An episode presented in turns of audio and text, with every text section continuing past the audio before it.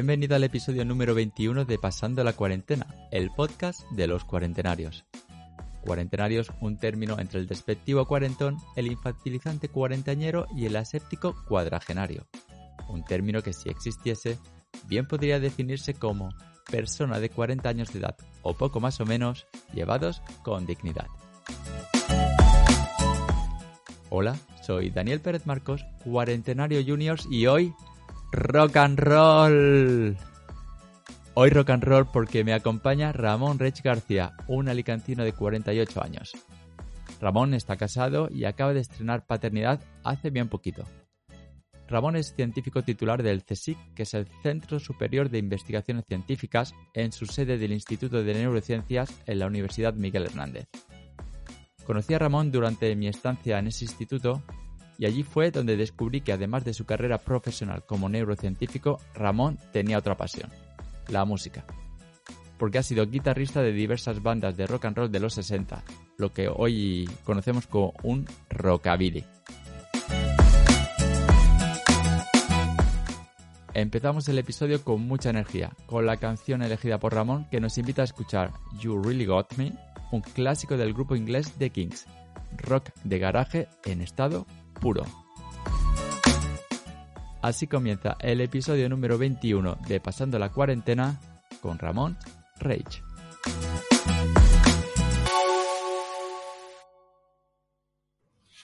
Hola, soy Ramón y estoy pasando la cuarentena.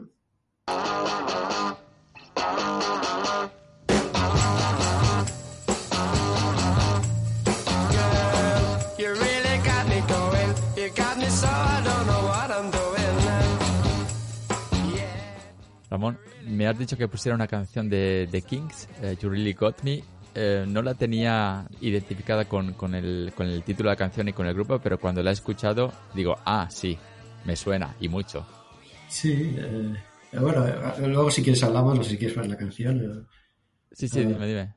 Bueno, es que yo creo que personalmente hay que los Kings es un grupo de, a la altura de los Beatles o los Rolling Stones, sin embargo, no, nunca han tenido eh, esa publicidad necesaria para ser tan famosos. Eh, pero tanto por trayectoria discográfica como por canciones, para mí es una banda de ese nivel y mi banda favorita de todos los tiempos. Es decir.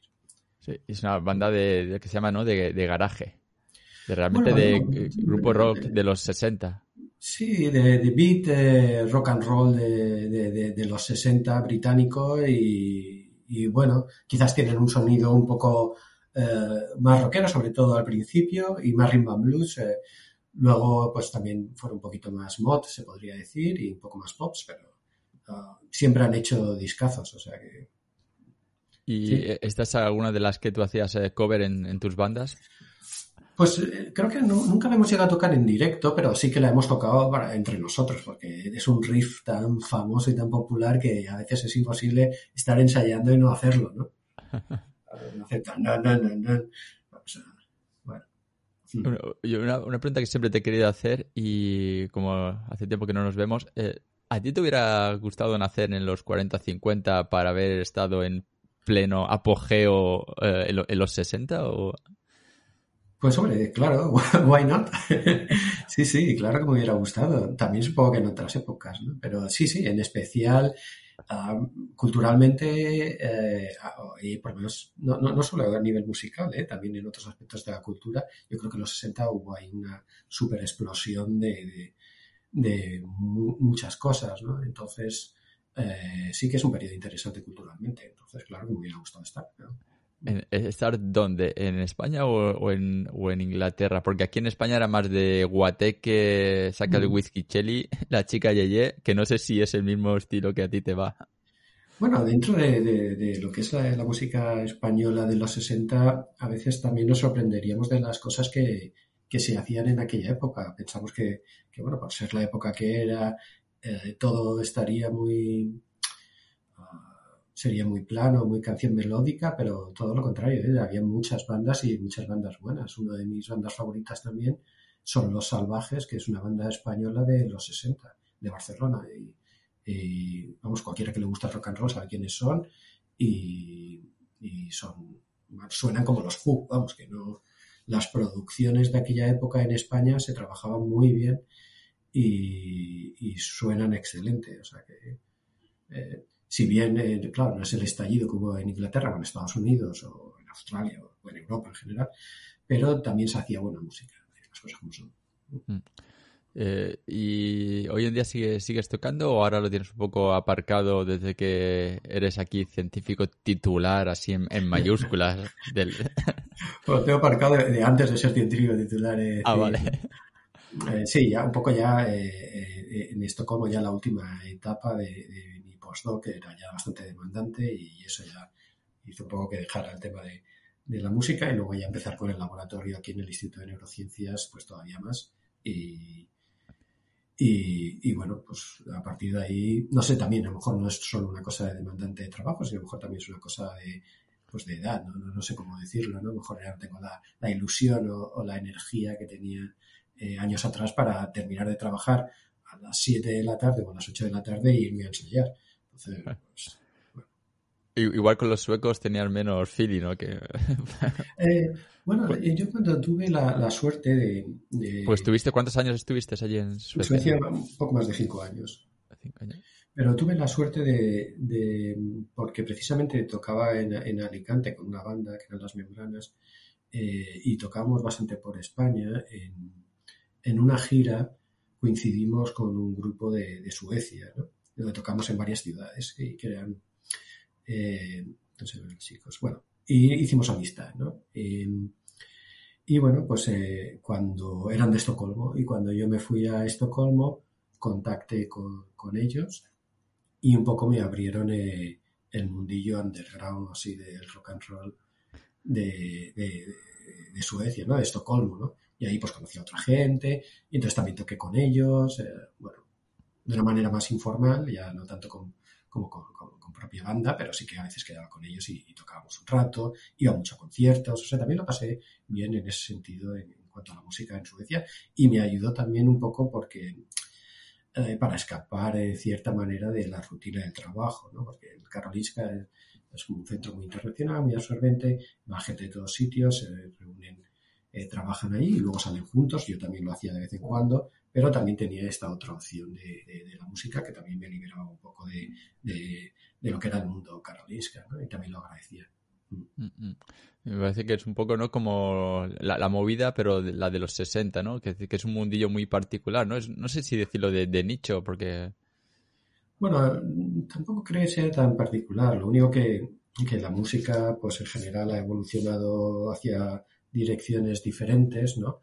Y entonces eh, ese tipo de géneros se han acabado convirtiendo, pues ya no hablo de, de los 60, ¿no? de los 60, te hablo de 70, 80, pero todos esos mm, géneros musicales que, por ejemplo, en los 80 eran eh, súper populares, se han convertido en nichos de música alternativa, ¿no? Por ejemplo, mm, España, yo creo que había heavies en los 80, vamos, a punta pala, ¿no?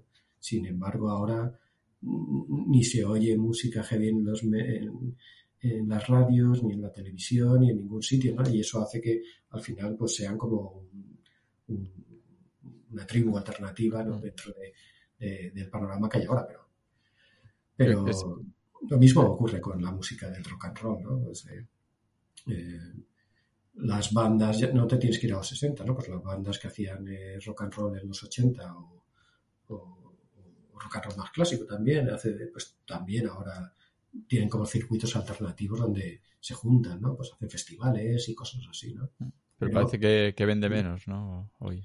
Sí, sí, bueno, no vende básicamente nada, vende muy, muy, poco.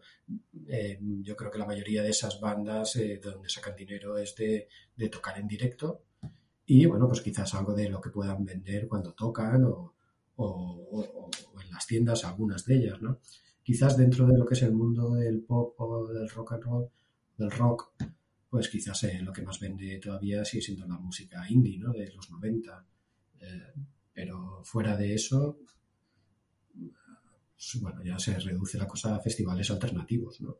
Tanto de garaje, eh, rock and roll de los 60, rock and roll clásico de rockabilly de los 50, heavy, punk, bueno, ¿Tú crees que las nuevas generaciones que vienen, eh, esto volverá a estar a, la moda, ¿no? Como todos estos circuitos, ¿no? Que cada 30, 40 años lo que antes era estaba la moda, yo qué sé, pantalones de campana, gafas de tipo, estas, ¿no? tipo policía, malote, eh, que todo vuelve a la moda 30 años o 40 años después. ¿Tú crees que las nuevas generaciones volverán un poco a, esto o ya no son...? Es que no depende de la generación, depende de lo que quieran vender. Esa es mi, manera de ver las cosas. Si te lo quieren vender, la gente acabará gustándole. Si, si te quieren vender reggaetón, a la gente le acaba gustando el reggaetón. no, no para mí no tiene más, más secreto. Eh, pues entonces a veces ahora lo que ocurre es que, eh, igual que pasa con la ropa, eh, hay un... Igual se ponen, como tú has dicho, ¿no? Los pantalones de campana de moda y, con las camisetas de rayas y las flores y, o sea, hay un pupurrí de estilos que cambian rápido, ¿no? un poco para que consumas rápido, ¿no? Y lo que se lleva hoy, mañana deja de llevarse. Pues puede ocurrir perfectamente lo mismo con la música, pero eso no quiere decir que vaya a ser lo que fue ni mucho menos en, los 60 o los 80, claro. Eh, pues esto que, dices me hace pensar ¿no? que al final eh, parece que somos nosotros lo que elegimos, lo que nos gusta, pero igual no, no, es tan así, ¿no? Que casi que nos lo imponen muy subrepticiamente y de repente dices, ah, no, es que me gusta esto. Y bueno, te gusta esto porque es lo único que te están enseñando y, poniendo hasta la sopa. Lo cual es un poco eh, triste, ¿no? De que ni siquiera nos demos cuenta ¿no? de que no somos nosotros los que elegimos. Sí, así es, totalmente, totalmente. Eso es, así, ¿no? Tú tienes eh, pues entre el blanco y negro una serie de, colores eh, para elegir, que pueden ser dos o pueden ser 16, 32, 64, los que sean, y, y, tú eliges entre eso. Luego ya también depende no solo de lo que, obviamente, de lo que te muestren, sino también de, de la cultura personal o el interés personal que las personas puedan tener sobre un tema determinado. ¿no? ya no solo a mí puede gustar un, un, tipo de ciencia o un tipo de eso y eso es lo que yo sé ¿no? y en lo que yo me muevo y la gente es totalmente ajena a ese conocimiento. ¿no? Pues eh, con la música va a pasar lo mismo. ¿no? Mm. Eh, te puedes como de alguna manera eh, especializar en un género y, y saber cosas que, que básicamente nadie sabe. ¿no?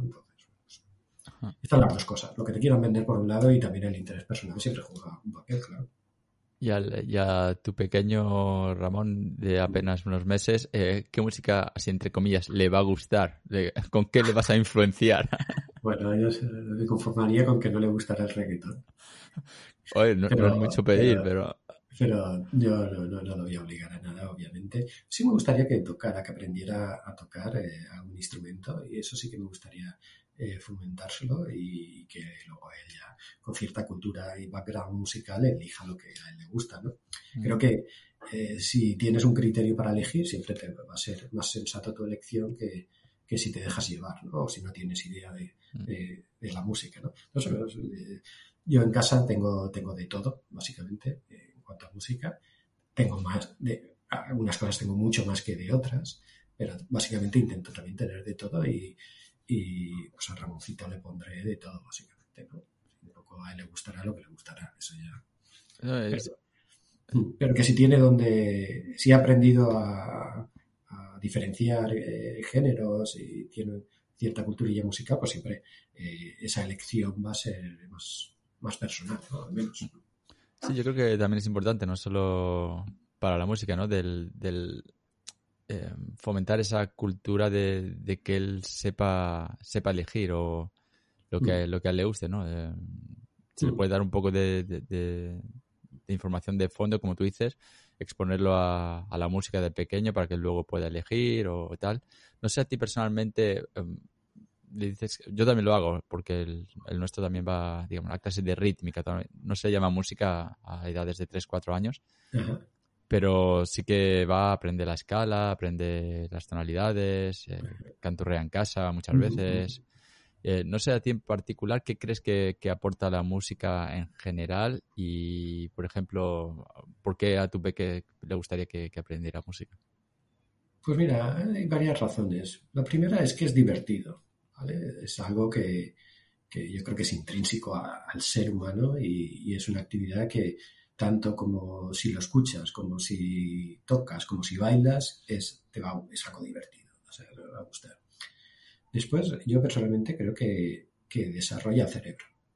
De alguna manera, eso te estimula. Si tú aprendes a tocar un instrumento, estás haciendo una coordinación sensoriomotora, estás practicando todos los días, eso te desarrolla el cerebro y te genera una disciplina de trabajo, en cierta manera, que lo haces a gusto porque es algo que te gusta. Y la tercera es que puedes generar eh, para el futuro una afición que es bonita y eso hace que, bueno, que pueda eh, pues, eh, seleccionar algo o hacer una actividad que a él le gusta y que, y que es bonita y no perjudica a nadie, ni se mete en lío, ni, cosas así, ¿no? Entonces, bueno, yo creo que merece la pena fomentar el gusto, el amor por la, por la música. Yo también soy muy a favor de, fomentar la, sobre todo la parte cultural, ¿no? Porque la parte, digamos, no cultural de pantallas, eh, videojuegos o otras cosas, todo se puede utilizar en favor de, la educación, estamos de acuerdo, que depende sobre todo del uso que se le dé y cómo se le dé. Pero sí que sí que también soy muy a favor de, fomentar cosas culturales. Mira, hoy, por ejemplo, em, empezó el cole eh, nuestro pequeño, ya pasó al cole de los mayores y la primera hoja que nos dan es para si queríamos, si aceptábamos, bueno, no nos preguntaban, nos informaban que iban a hacer uso de Internet. Digo, pero a la edad de cuatro años, que iba a ser controlado a las páginas que ellos dijeran. Digo, pero si no sabe escribir, ¿sabes? Y, apenas su, su, nombre, ¿cómo va a utilizar el, el ordenador? Y, y, se ve que desde los cuatro años, por lo menos aquí, ya los quieren exponer al, a la tecnología. Obviamente controlado, simplemente como tú dices, lo mismo que la música, que enseñarle qué es esa herramienta, em, que no sea ni, ni, un extremo de todo el rato pantallas para que no llore, para, para que no nos moleste, que esto también se ve hoy en día todavía. Gente que, padres que exponen a los niños a las pantallas, pero para que no molesten. y, el otro extremo de no, cero pantallas, cero nada que pueda, digamos, eh, viciarle de, de alguna manera que tampoco creo que sea lo, lo idóneo, ¿no? Porque luego pueden descubrirlo con más ansia. Ah, mira, me han escondido esto y, y, también ir sin control. Es muy difícil también porque están totalmente expuestos en mil ámbitos. Entonces, pues, no sé. Mira, Ramoncito eh, tiene eh, el 25 hace seis, va a hacer seis meses, ¿no? Tiene, todavía no tiene seis meses. Pues ella desde hace ya pues, semanas atrás o meses eh, estira el brazo y con el dedito así para mover el móvil, ¿sabes? Pero sin decirle nada y, no se lo ponemos, o sea, lo, estamos utilizando nosotros y lo tenemos en brazos y él imita el gesto Y, hace así como para tocar el móvil y se lo quitamos, claro, obviamente. Pero creo que creo que eh, oponerse totalmente a eso es como no sé, difícil. el, milagro de las neuronas espejo, ¿no? Ah. Sí, sí, sí, eso, eh, yo creo que esos aparatos están diseñados para que sean tan, no sé, tan fácil y tan natural que, cualquiera, ¿sabes? Eh, casi un bebé o una persona senil uh, pueda manejarlo, no sé. El otro día me quedé flipando también aquí la, en el vecindario y veo a un niño como hablándole al reloj. Un poco como, ¿sabes? Como el coche fantástico. Y resulta que y, resulta que el, reloj es una especie de reloj inteligente, ¿no? Tipo el de cualquier marca. Pero diseñado para, para, niños, que creo que tiene un juego que no llega ni, ni al ni al valor de, la serpiente del Nokia de, antaño. y, tiene teléfono. Quiere decir que puede llamar a su madre o su madre le puede llamar a él. Ah. Y, con un GPS para saber dónde está, dónde está el niño, si está en, la en el vecindario o si ha salido del vecindario. O sea, básico de seguridad y, poder comunicarse con el niño sin que sea un teléfono inteligente Como, como los de adultos, que los ves a los niños con 9, 10 años, incluso ya, ya llevan su teléfono inteligente, capado y controlado, todo lo que tú quieras, pero, pero lo llevan. Y, eh, y, si no lo llevan, se sienten como el, la oveja negra del grupo, si todos los demás lo tienen. y, y, me, y me pareció un uso muy razonable de, sí, tienes un reloj inteligente, pero con una función muy específica que es, eh, No, no, es controlar, ¿no? Es, es, realmente seguridad, todo se explica y todo eso. Y aparte de la, del shock, ¿no? De ver ahí a, Kit, te necesito eh, en un niño de 7, 8 años, eh, me pareció como que a la tecnología realmente se le puede dar un uso muy, muy útil. Eh, que para el niño, wow, alucina de tener un reloj inteligente y la madre, pues, o los padres están más tranquilos de poder comunicarse con él eh, en cualquier momento. De todas maneras, esas cosas condicionan a. O sea, no es ni bueno ni malo, ¿no? ahí lo que tú dices, ¿no? Que el uso es lo que determina eh, que algo sea favorable o no tanto.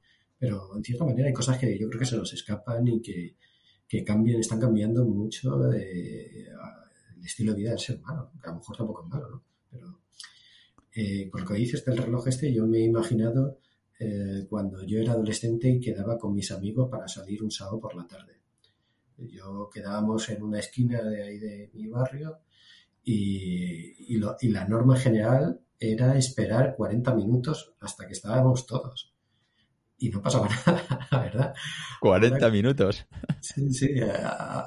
Sí, al final siempre se retrasaba uno, el otro. Al final, claro, había, había veces que nos íbamos y, nos esperábamos a alguno y porque ya estábamos más que aburridos. Pero e, era común esperar todo eso. Y ahora eso, con los móviles, es, es impensable, ¿no? Si a los cinco minutos no has llegado, estás ya nervioso enviando mensajes, ¿no? y lo de los niños con los teléfonos, esto, pues no sé, también puede ser un, eh, no sé si llamarlo como retroceso, ¿no? Pero bueno, una, eh, algo que puede hacer que sean más dependientes tanto los padres como, los hijos de esa interacción, ¿no? Mientras que antes nosotros estábamos en el colegio y los padres estaban en casa y te los apañabas en el colegio y ya está, no, no, tenías que estar eh, diciéndole a tu madre que no te gustaba la comida o yo qué sé no cambia y, punto. ¿no? sé si es bueno o malo, pero que, quiere decir que con eso que eh, eh, todo ese tipo de usos cambian la manera de, comportarnos. Sí, yo, yo lo veía más, eh, yo lo había visto más sobre todo el lado positivo, de, que al niño le puedes dar más independencia. Por ejemplo, podría salir del vecindario para ir a un parque que está del otro lado, yo que sé, de la carretera o yo que sé, a 10 minutos de, casa, que normalmente si no lo tienes debajo del balcón, que te asomas al balcón y lo puedes ver, pues igual, tan pequeño no lo hubieran dejado irse tan lejos o con tal amigo. Pero de esta manera le dan un, grado más de independencia, pero con, la condición de, saber dónde está en cada momento Ah, ya te digo, no, no era muy mayor el... este... sí, sí, sí. no sé, pero eso digo, eso dependerá de los padres. Yo, no sé, yo eso me cuesta ver que vaya a ser así, creo que va a ser al contrario, que va, a aumentar el control de, del niño. Obviamente el riesgo, el riesgo está ahí. Sí, a lo mejor hay sitios muy seguros donde tú dices, bueno, pues el niño lo pierde de vista y se va y, y hace su tal y no pasa nada porque le sé por dónde anda y tal. Pero aquí en España veo a los padres en, en esa, por lo menos en Alicante, yo no, no veo a los padres en esa banda. Bueno, fíjate que aquí en Alicante el, estilo de vida ha cambiado también en los últimos años, de, de, ser un estilo más de vida de barrios a ser ahora un estilo totalmente de urbanizaciones, ¿no? Privadas. Donde los niños tienen sus parques y juegan y, incluso piscinas o pistas de deporte o lo que sea, pero dentro de un recinto que, donde están seguros, ¿no? Que está muy bien, ¿eh? Que está muy bien porque, bueno, tienes una serie de instalaciones y a la vez tú como padre pues puedes estar más tranquilo, ¿no? Que dejándonos por el barrio, obviamente. Que cambia el estilo de vida.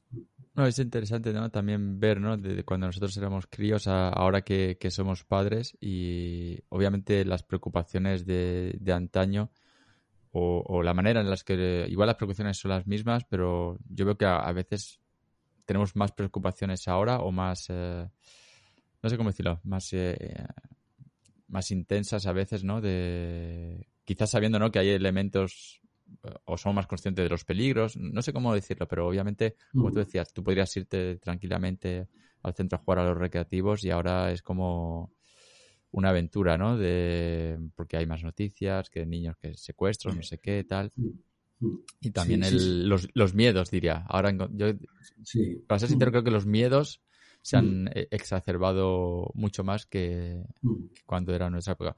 Tú ahora que eres padre reciente, no sé tú en, qué piensas ahora, ¿no? En si haces comparaciones mentales como, como en cuando eras joven o como cosas que te gustaría mantener o cambiar. Pues sí, te digo, no he tenido tiempo, creo, de reflexionar mucho sobre eso, ¿no? Eh, con dormir tienes suficiente. Sí, sí, estar con él y un ratito y pasarlo bien el tiempo que pueda con él. Y, pero sí, con respecto al tema de los miedos, eh, pero me cuesta a mí también mucho eh, comprender, ¿no? O sea, cómo, cómo, eso ha cambiado, ¿no? Supongo que será eso, ¿no? Los medios que han introducido más miedos, pero a lo mejor es simplemente el conocer una realidad que antes pues se desconocía más o, entonces tampoco dices eh, que sea algo irracional, es algo que está ahí, que es común. Y, nunca quieres que, te toque a ti, ¿no? Entonces, pues, poner los medios para que eso no ocurra. Sí, como dices también, ¿no? Yo creo que a veces también nos dan, nos hacen sentir más miedo del, de que a lo mejor realmente existe. Ejemplo tonto, por ejemplo, otra vez con la vuelta al cole, eh, tuvimos reunión de padres para explicar la vuelta al cole, que es su primer año, que cambia de la guardería al, colegio. Eh, me pareció como mucho trauma, pero me pareció que era más dirigido a tranquilizar a los padres, no sé por qué, porque para mí que vaya a la guardería o al edificio de enfrente que ya es considerado colegio, más o menos con los mismos compañeros, tampoco es que lo van a sentar en un pupitre ocho horas al día, ¿sabes? A hacer eh, ecuaciones al cuadrado, ¿sabes? Eh, van a seguir con las mismas actividades de, aprender eh, mediante el juego, sobre todo los, primeros, lo que sería el, parvulario, ¿no? De cuatro o cinco años. No me parece un cambio tan, tan significativo, pero sin embargo nos hicieron un librito explicándonos los cambios tuvimos reunión con los profesores, visita al colegio, como si fuera un lugar completamente, no sé, diferente al, al que viene siendo una guardería, así un poco más evolucionada, van a haber niños más mayores en otras clases, pero poco, poco más. Y, me pareció que era más el miedo que podrían sentir los padres eh, al cambio, no sé si porque se hace una bola demasiado grande de, la, entrada, o yo entiendo que puede haber niños ¿no? que les cueste más el cambio, pero por ejemplo, en la guardería, ahora con la pandemia, cada dos por tres había gente que reemplazaba a los, a los maestros titulares. Entonces, habituarse a ver a nuevas personas como que ya viene de base, por lo menos en, mi hijo, ¿no? Y, me, parecía es un poco demasiada grande la bola, crear un poco de, ansiedad en los padres o de nerviosismo sin, sin, mucho fundamento, desde mi punto de vista al menos. Sí, sí, no sé, eso no sé, también, no, sé, yo tengo la sensación que hay una tónica general de, muchos campos, ¿no? De, eh, no sé cómo es, explicarlo todo, cubrirse las espaldas, no sé cómo llamarlo, ¿no? Ah, tengo un amigo que es profesor y en un colegio y también me cuenta a veces, pues, eh, las broncas que los padres también les montan, ¿no? Entonces, pues, eh, yo que sé, a lo mejor el colegio como estrategia ya dice, mira, esto lo explicamos bien, aunque personalmente yo piense que es una información que está de más, ¿no? Pero más vale que, porque luego nos toca el, complicado, el padre complicado y nos denuncia, ¿no? y aún a lo mejor le dan la razón, ¿eh? vamos a ahorrarnos problemas y vamos a hacer que, todo sea esté bien explicadito y claro y sí, creo que, eso es algo, una tónica general ¿eh? en, Europa. Sí, sí. Ya digo, Ramón, aparte, no sé si, si miras, como te decía, si miras mucho al, pasado, si te acuerdas mucho de, tu juventud, a mí me pasaba, ¿no? Que ahora con, el peque, que muchas veces mm, mm, creo que me interesa un poco más a cómo, cómo pasé la, juventud, así de, ¿no? De fogonazos de recuerdos. Incluso me di cuenta de, que hay muchas cosas que, tengo o poco o, o, ningún recuerdo. Entonces, bueno, hablo con, con, mis padres, les pregunto, oye, en, aquella época... ¿De eh, aquella época a qué edad te refieres? Eh, en toda, no sé, yo diría que los primeros seis años no, no tengo mucho recuerdo. Sí, alguna foto he visto que nos llevaron un día a ver los aviones ahí en el aeropuerto de, de la Altet, ahí en Alicante. Eh, a ver despegar los aviones, como, pero como muy pocos fogonazos, entonces le, como que tengo un poco más de interés en, saber cosas que hasta ahora ni me había preocupado. Estamos tan en el, en el presente que, no me había interesado tanto como, como fue la infancia. No sé si a ti también te pasa. Sí, a veces Sí, el otro día me intentaba recordar simplemente, yo estuve viviendo en una casa hasta los nueve años y luego ahí nos fuimos a otra, ¿no? Y intentaba recordar, ¿no? Dice, hostias, a nueve años de, esta casa y también eso, tenía fogonazos de cómo era la casa, ¿no? Intentaba hacer el ejercicio de decir, mira, el salón que era tal, luego salías aquí a la terraza, aquí había una habitación, eh, el baño estaba aquí, tal, no sé qué, pero habían partes que no tenía claras y estuve ahí hasta los nueve años, entonces dices, es lo que tú dices, ¿no? Hay pocos recuerdos. Eh, pues eh, sí, algunos vienen que no sé si son más inventados que otra cosa a partir de las fotos. Ah, sí que recuerdo algunas cosas, pues quizás por, la carga emocional que tenía, ¿no? Pues alguna bronca fuerte, eh, alguna pelea con mi hermana, eh, algún accidente, eso casi, casi son las cosas que, más recuerdo y, sobre todo la mayoría limitadas a, a, la rutina, ¿no? Al contexto de la casa y del colegio. Pues, eh, yo, por, lo que hemos hablado de las edades, ¿no? Pues yo, yo creo, recuerdo que cuando iba primero, yo iba ya solo al colegio. En teoría iba con mi hermana, pero era salir por la puerta y ya cada cual iba por su lado. Y, recuerdo ir y volver del colegio solo desde muy, muy pequeño, ¿no? Y, bueno, pues eran recuerdos que tienes a veces de cuando eras niño, ¿no? De tan infancia, de, de meterte en la tienda eh, de ultramarinos de confianza porque huías del perro que te estaba persiguiendo porque olía tu bocadillo y, lo veías como si fuera un elefante de tu altura, ¿no? pues, eh, bueno, algunos recuerdos tengo, pero, pero, sí que es cierto que la mayoría, ni idea. Luego ahora comprendemos un poco a los padres, ¿no? Que, que, que, tampoco tienen recuerdos muy fijos de hace 40 años. Dice, ¿cómo no se van a acordar si le pasó un trauma súper grande y no tiene recuerdos? Y bueno, sí, se van, mm. se van, se van borrando. Eh, una pregunta que te quería también hacer era, porque tú has sido inusual, padre inusualmente tarde. Eh, comparado. Yo me consideraba que yo ya era tardío a los 40, pero me has ganado, vamos, como diría alguno, me has quitado las pegatinas. Em, ha sido un poco por decisión que tiene que ver con, el ámbito laboral, eh, al, ser científico, que ya sabemos un poco cómo es la precariedad laboral, o, ¿O qué, os ha decidido a, ser padres ahora? No, no, yo creo que ha sido una... a lo mejor el, ser científico eh, ha contribuido el hecho de la estabilidad, ¿no? De, pues, estar en Alicante, luego en Barcelona, luego en Estocolmo y luego volver a Alicante, ¿no? Entonces eso hace que, bueno, pues te muevas y es más difícil generar lazos o una relación quizás lo suficientemente estable como para pensar en, en tener familia, ¿no? Eh, pero hay otros muchos eh, factores. Eh. Pues, si yo me comparo con mis amigos de la música, raro es el que tiene hijos. ¿Sabes? Entonces, eso también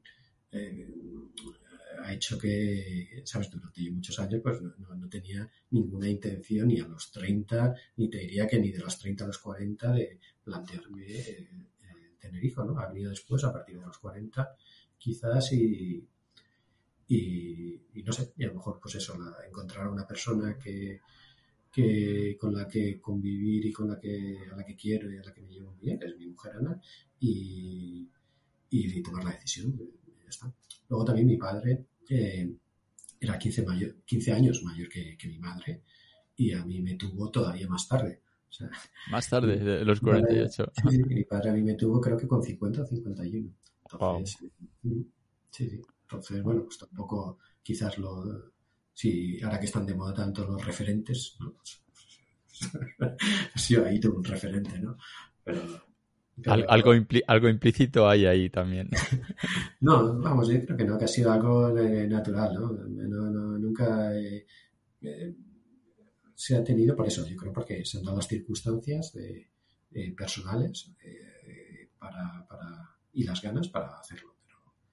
Pero sí, no, en cuanto al tema de la inestabilidad científica, eh, bueno, eh, ahí hay dos cosas, ¿no? Pues un lado, eh, más que la inestabilidad, ¿no? Pues quizás el hecho de moverme de un sitio a otro, que eso quizás hace que te entraices un poco menos y que pues puedas, no sé, encontrar a alguien con la que tengas la suficiente estabilidad como que te lleve para eso, ¿no? Pero, pero bueno, creo que al final el que quiere hacerlo, incluso en una situación de inestabilidad, lo hace. Eso no, me ha hecho gracia que lo primero que has dicho ha sido que la mayoría de tus amigos músicos eh, no tienen. Me imagino que los músicos son muy, muy independientes o... Sí, sí, no, no, no, no sé, no sé qué hay, porque luego lo piensas y bueno, los grandes rockeros, eh, Bowie, eh, los Rolling Stones, pues la mayoría todos tienen hijos. Pero no sé, no sé, el estilo de vida, no sé, no sé muy bien o el hacer un poco, ¿no? Quizás, eh,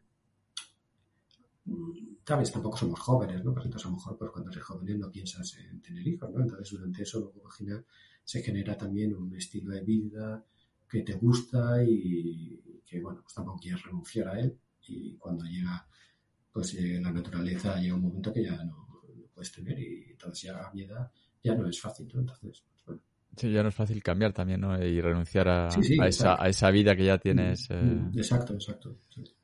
Ah. Y hablando de, vida ahora, por ejemplo, ya estás llegando a casi ya a la cincuentena. Para el próximo podcast de la cincuentena ya te, ya te invitaré también. Sí, seré, de los primeros.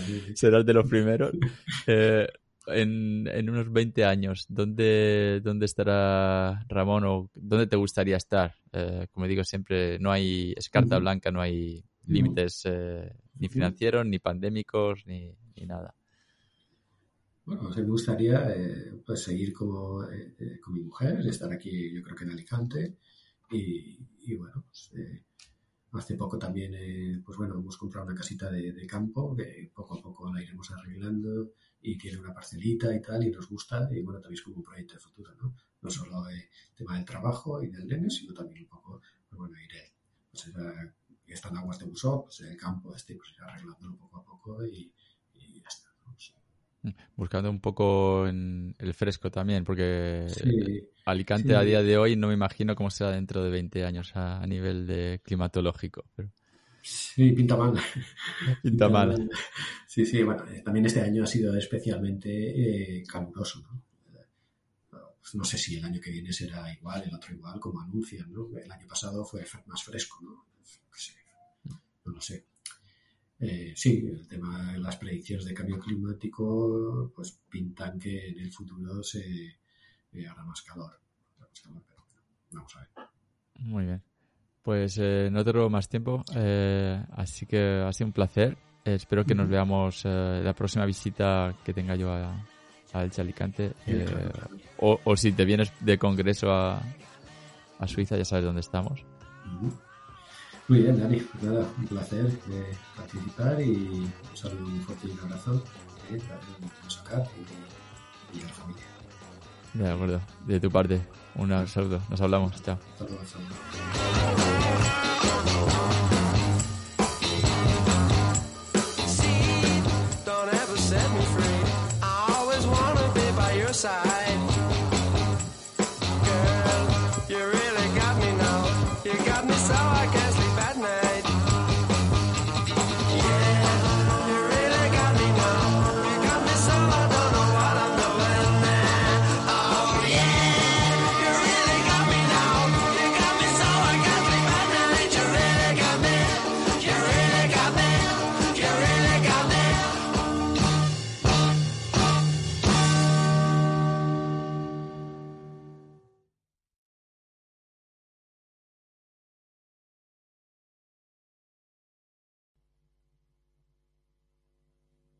Me encanta hablar con Ramón porque siempre aprendo mucho de música. A veces me siento realmente un analfabeto musical. Además, Ramón transmite mucha sensatez. Bueno, iba a decir a pesar de ser músico, pero es cierto que a veces nos formamos unas ideas preconcebidas de la gente simplemente por las etiquetas que les ponemos, para luego llevarnos sorpresas, casi siempre agradables, cuando conocemos mejor a esas personas. Este podcast se publica originalmente en iBox y puedes encontrar todos los episodios anteriores en cualquier plataforma de podcasting, así como en nuestra página web, en cuarentenarios.perezmarcos.com. Allí encuentras también el enlace para abonarte a mi lista de correo, donde sigo compartiendo más reflexiones de cuarentenario y recomendaciones culturales varias. Gracias por tu confianza una vez más y volvemos a escucharnos el primer martes del mes que viene. Hasta entonces, ya sabes, si alguien te llama cuarentón, siempre podrás responder mejor cuarentenario. Hasta luego.